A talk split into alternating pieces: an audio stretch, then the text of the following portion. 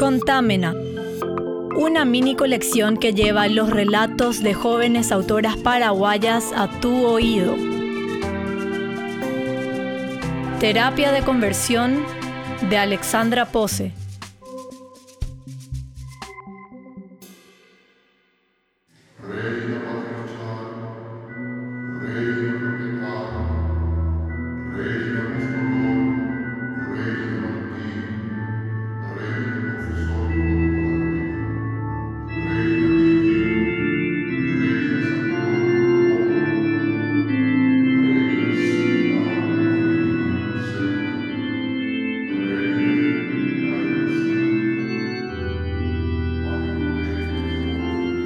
Padres me llamaron Magdalena, desconociendo la cruz que me encargaban por haber nacido el día de su celebración. Anoche ellos se santiguaban, repetían que nunca sería feliz y elevaron una plegaria a la patrona de mi nombre para que regrese a la buena senda, asegurándome que yo también podía convertirme.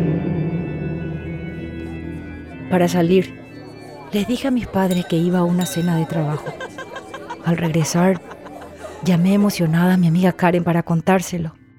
Amiga, acabo de llegar de la cita. Ay, me re gusta esa chica. Sí, nos besamos. Me escribió al llegar. Sí, todo tranqui. Me dijo para vernos otra vez. Por desgracia, las paredes de mi habitación son finas. No era la primera vez que me espiaban. Entraron sin golpear la puerta. Cuando se preguntaron qué habían hecho mal, yo también lloré sin saber muy bien por qué me avergonzaba tanto. No fui a trabajar esa mañana. Mis padres volvieron a entrar, esta vez para pedirme que vaya a la misa con ellos. Y queremos que instales esto. Terapia de conversión, la mejor APP para medir tu progreso. Negué con la cabeza. Mi madre soltó que los iba a matar de quebranto. No quería causar más daño, así que, aunque era una idea ridícula, instalé la aplicación. Salí al patio para despejarme. Aproveché que el viento amainaba y prendí un cigarrillo a escondidas, ya que tampoco sabían que fumaba. El humo se elevó hasta las nubes y deseé que se lleve sus palabras de paso. Me resultó tierno que a ella le temblaran las manos al acariciarnos anoche. Incluso creí que era un buen presagio que los transeúntes nos aplaudieran al observarnos besar. Hoy, sin embargo, tuve que decirle que no estaba lista para una relación de pareja. Decidí sacar a mis padres del asunto. Ella se ofendió y me bloqueó. La aplicación me notificó. Dios ama al pecador y odia al pecado. Acepté. Amén. Apenas pude concentrarme en el trabajo. Karen me notó abatida. Le conté lo ocurrido mientras fumábamos. Boluda, trata de hacer lo que vos querés, o si no, nunca vas a ser feliz. La cruz pesaba cada vez más. Al llegar a mi cuarto una noche, encontré la estatuilla de Santa Magdalena en la mesa de maquillaje. Tomé una servilleta y me limpié el labial frente al espejo. Me subí la blusa. Mi abdomen se redujo. Me saqué el resto de base con fuerza. La Virgen vigilaba mientras borraba la sombra de mis ojos y lancé la servilleta al basurero con rabia. Tomé a la santa y la escondí en el ropero. Y fui a cenar con ellos. En la mesa, mamá comía pesadamente el fideo incapaz de mirarme. Recordé la historia de cómo había nacido. Por su edad, no podía embarazarse. Una monja amiga suya le dijo que soñó que mi nacimiento iba a ser un milagro. Y como agradecimiento, debía llamarme por el patrono del día de mi nacimiento. Así nací, en la cúspide de la oscilación astrológica entre el cangrejo y el león. La observé con pena. En lugar de decirle algo bonito, comí ruidosamente el fideo y pregunté quién había dejado la estatuilla en mi cuarto. Mi padre levantó la mano. Les repetí que no me agradaba que entrasen en mi cuarto sin permiso. Mamá se levantó de la mesa para decirme que no les respetaba. Fui a mi habitación y la cerré de un portazo. Bienvenido a terapia de conversión. ¿Cómo te sientes hoy? Molesta con mis padres. Hijo mío, obedece el mandamiento de tu padre y no abandones la enseñanza de tu madre. En el trabajo narré lo ocurrido a Karen. Su familia tampoco reaccionó bien ante su salida del closet. No sé, boluda, abrite. Yo por eso vivo ahora con dos roommates y tengo menos plata, pero por lo menos estoy tranquila. Revisé las redes virtuales de la chica que me gustaba y le mostré su foto a Karen. Me dijo que era bonita. Apareció la leyenda. Proverbios 6:20. Para olvidarla es mejor bloquearla. No sé qué es más tóxico, la aplicación o tus viejos. Necesitas una rutina. Me anoté en un gimnasio. Acepté horas extras en el trabajo, tomé clases de portugués, fui a tomar con Karen y otros compañeros. Mientras ellos hablaban, yo tanteaba la pantalla del aparato por costumbre. Reza antes de dormir. El grupo estalló de risa por un chiste que no entendí. Lo difícil ya lo hice. Lo fácil lo estoy haciendo. Sentí que el alcohol me estaba anestesiando la angustia. A quien madruga, Dios ayuda. Apagué el aparato. Lo guardé en la cartera y tragué lo que quedaba de cerveza en mi vaso antes de despedirme. Llegué borracha a casa. Mis padres me esperaban en la sala. Hasta entonces me habían permitido salir como si fuese un premio por mi sacrificio. ¿Te parecen horas de llegar? Estaba con mis compañeros nomás. ¿Pero acaso no entendés? Lo que a vos te hace falta es menos fiesta y más iglesia.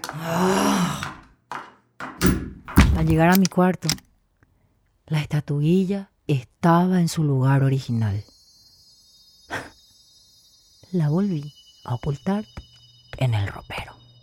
Estás destruyendo esta familia. Me tratan como si aún fuese una adolescente. Eso es porque te queremos. Ay, mi hija, es por tu propio bien nomás. Miré las estrellas que brillaban para todos. Despreocupadas allá en lo alto. En el mismo cielo que seguramente contemplaba la chica que me gustaba. E incluso mis padres, al orar. Bienvenido a terapia de conversión. ¿Cómo te sientes hoy? Si es que Dios existe. Creo que me abandonó. Vengo a proponerte hacer un viaje familiar.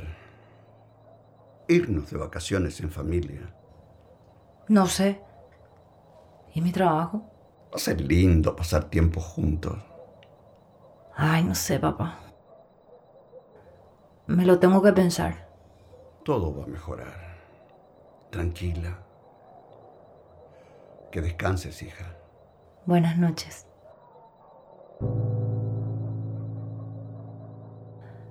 Mientras se alejaba, pensé en su oferta. No supe si lo hizo por culpa o si quería un soborno.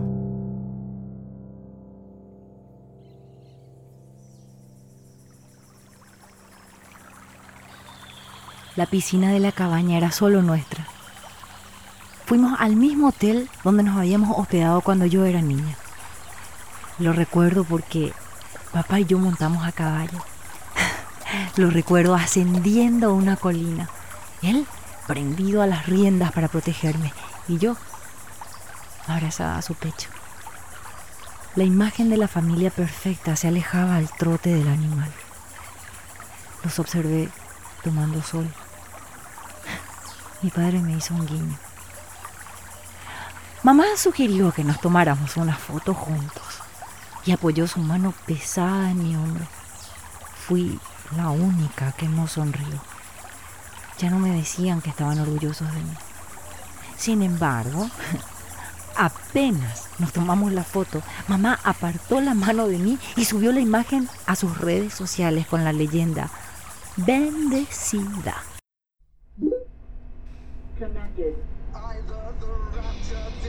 De regreso estuve a cargo de la música en el auto.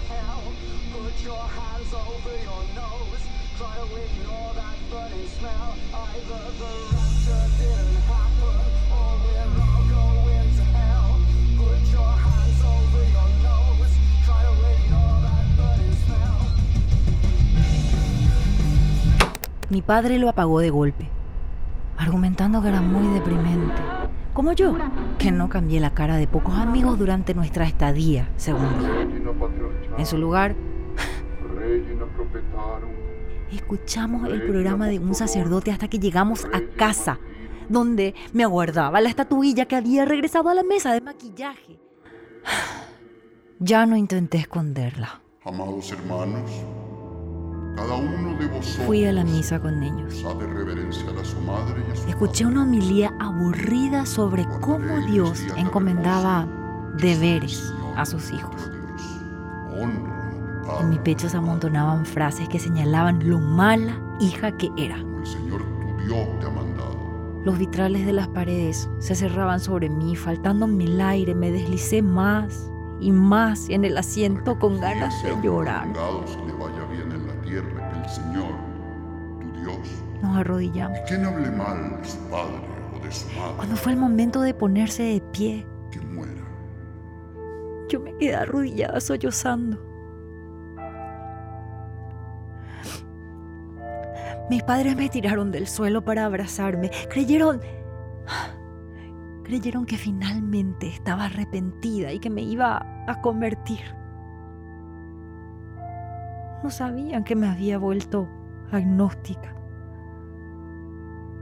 Que me había cambiado de carrera. Y mucho menos de trabajo.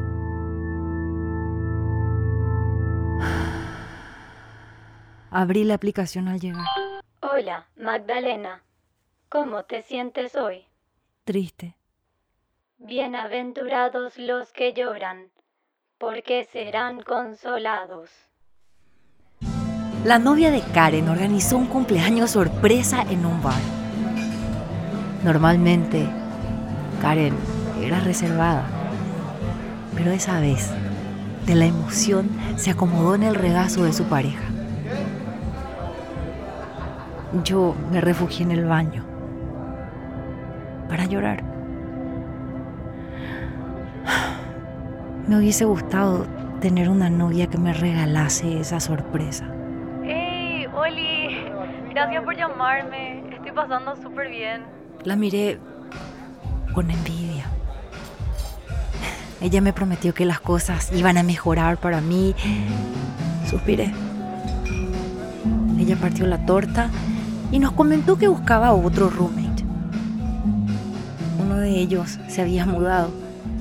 Me sirvió un pedazo, pero la rechacé, argumentando que debía apurarme en llegar a casa antes de que mis padres se enfadasen. Por fortuna, dormían cuando llegué. A la mañana me despertó un mensaje de la aplicación. No debes juntarte con homosexuales.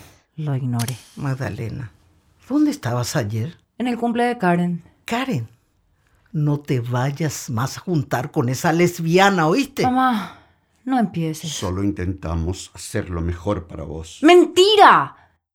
Nadie me preguntó qué es lo que yo quiero. Antes éramos una familia feliz. ¿Cuándo? Sus gritos se expandieron por la casa, atravesando los cuartos donde trataba de refugiarme, hasta que me escabullí por el patio y toqué la calle. Caminé una, cinco, veinte cuadras. Me tumbé en un banco. El viento acariciaba las copas de los árboles mientras el sol se ocultaba. Prendí un cigarrillo y exhalé el humo lentamente. Me sequé las lágrimas con el dorso de la mano y observé a un perro callejero Lo llamé. Estiré la mano para acariciarlo. Tenía el rabo entre las patas. Le juré que no iba a hacerle daño e intenté acercarme a él, pero huyó con el miedo clavándole la espalda. Le grité en la distancia, deseando que cargue también con el mío. Mis padres ya no estaban cuando regresé a la casa. Dejaron una nota que informaba que fueron de compras. No me explicaba cómo se habían enterado que salí con Karen. Le di vueltas al asunto, persiguiéndome las colas hasta que se me ocurrió revisar los permisos de la aplicación. Al examinarlos, descubrí que el desarrollador era un templo. Incluía un control parental. Solté el celular en la cama asustada. Una serie de notificaciones se pintaron en la pantalla. Anda y en adelante no peques, no erréis ni los fornicarios, ni los idólatras, ni los adúlteros, los afeminados, ni los que se echan cobardes. No debes juntarte con homosexuales, pecadores, que pensando, ni los carios, ni los Estaba harta. ¿Estás segura que quieres eliminar la app? Le di clic para desinstalarla y junté mis cosas en una mochila.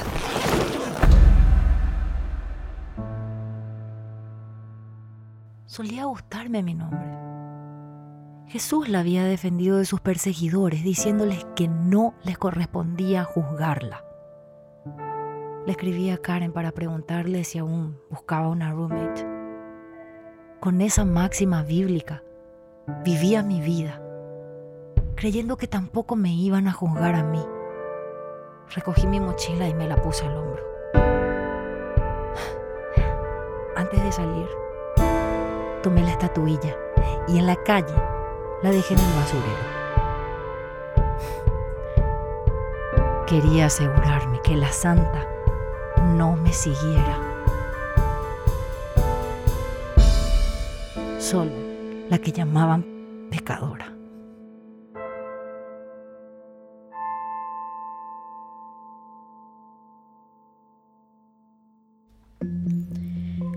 Terapia de conversión es un relato escrito por Alexandra Pose las voces son de Andy Romero, Paloma Vargas, Juan Carlos Morenos y Amada Gómez. Este cuento forma parte de la colección Contámena, una breve antología producida por el Centro Cultural de España Juan de Salazar, que busca fomentar la creación joven mientras exploramos las posibilidades narrativas del audio. Fue elegido por un jurado conformado por las escritoras Estela Silvera, Giselle Caputo, Luz Aldívar y Shirley Villalba. Escucha todos los cuentos de la colección y otras creaciones sonoras en el Livebox y Spotify de Onda Saibú, la radio del Salazar. El diseño gráfico es de Nelson Medina, la grabación, la mezcla, el diseño sonoro y la música original es de Martín de Lemos. La producción del proyecto es de Miguel Buendía, Nomad Radio.